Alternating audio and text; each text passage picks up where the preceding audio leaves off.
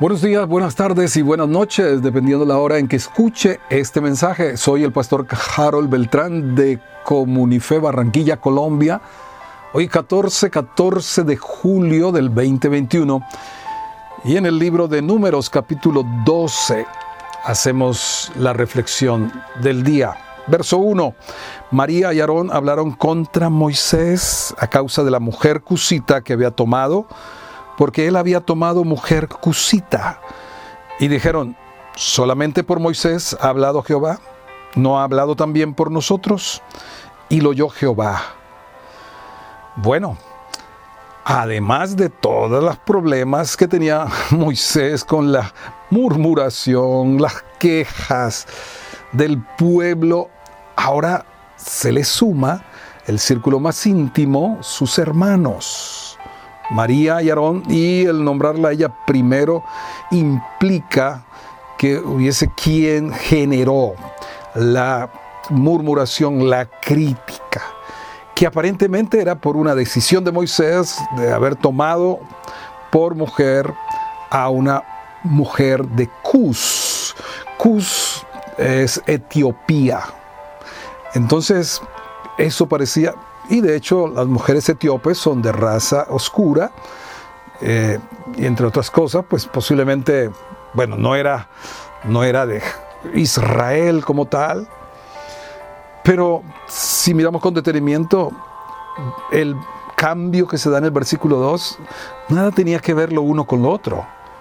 Cuando están diciendo solamente por Moisés ha hablado Jehová, ¿No ha hablado también por nosotros?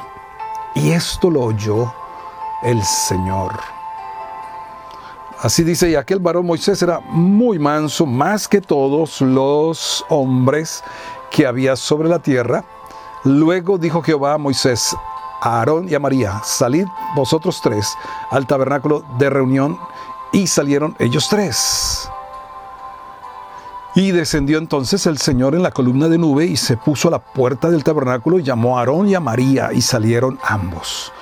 Dios intervino inmediatamente. Dios no oyó lo de la mujer cusita, lo que oyó fue la queja, la murmuración acerca de que Moisés, ¿qué tenía que ver? Que se estaba volviendo el dictador o, el, el único que oía a Dios. ¿Sabes una cosa? Cuando se critica, se murmura acerca de cualquier persona, eso está mostrando el orgullo en el corazón. Si ves algo indebido en alguien, pero tu corazón está limpio y tu corazón está no tiene nada contra esa persona, habla primero a Dios sobre lo que estás viendo. Y en segundo lugar, habla con la persona lo que estás viendo. Ahora, lo incorrecto es hablar de esa persona con otros sin haber hablado primero con Dios y con la persona después.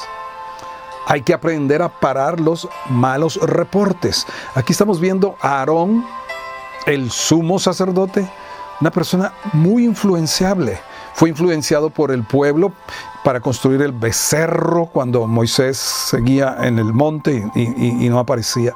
Aquí, aquí no paró este comentario, esta crítica de, María, sino que se, se involucró allí. Debemos aprender a parar un mal reporte, ¿sabes? El chisme, la murmuración es más contagioso que el COVID en sus variantes que presenta. Ahora, de Moisés se dice dos cosas, Dios dice dos cosas y en la palabra está escrita. La primera, mansedumbre. Era un hombre manso más que todos los hombres que había sobre la tierra. Ahora, así no fue desde el comienzo Moisés manso, ¿no? Acuérdense cuando era príncipe en Egipto y vio que un egipcio estaba maltratando a un hebreo y fue y lo mató. Eh, no, no, no era de nacimiento manso. Fueron esos 40 años en el desierto de preparación, de formación, de sacar todos esos rasgos culturales de prepotencia, de altivez, de orgullo, y todos necesitamos ese desierto para deshacernos de todas estas uh, condiciones inherentes a la caída. Ahora, Jesús dijo en Mateo 5:5, bienaventurados los mansos porque ellos recibirán la tierra por heredad. Y una concordancia casi que exacta, paralela, en el Salmo 37.11 dice, pero los mansos heredarán la tierra. Yo me preguntaba, ¿por qué los mansos? Porque ellos tendrán una mayor expectativa de vida. Los mansos. Ahora, mansedumbre no es pasividad, ni mucho menos debilidad. Por si acaso, ¿sabe? Se ha descrito definido mansedumbre como poder bajo control, como someterse al poder de Dios. Alguien manso tuviera el poder para defenderse, etcétera, etcétera. Pero no, se somete al poder de Dios. Deja que Dios pelee la batalla por él. Pero además Moisés era fiel. Dice en el versículo 7, no así mi siervo Moisés, que es fiel en toda mi casa.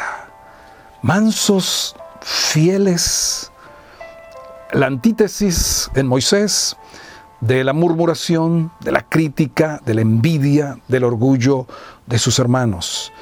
Que Dios vino y trajo juicio, la lepra se encendió en María, pero la mansedumbre de Moisés se muestra cuando en el versículo 13 Moisés clamó al Señor diciendo, te ruego Dios que la sanes ahora. Si se ha, se ha hablado de ti, si te han criticado, si han chismeado de ti, oh, es una oportunidad para crecer en el fruto del Espíritu llamado mansedumbre y una expresión de la mansedumbre, orar, pedir a Dios sanidad, para aquellos que tienen el corazón sucio, dañado y por lo cual te han criticado. Que el Señor nos ayude a aprender de Jesús, que fue manso y humilde de corazón. Amén.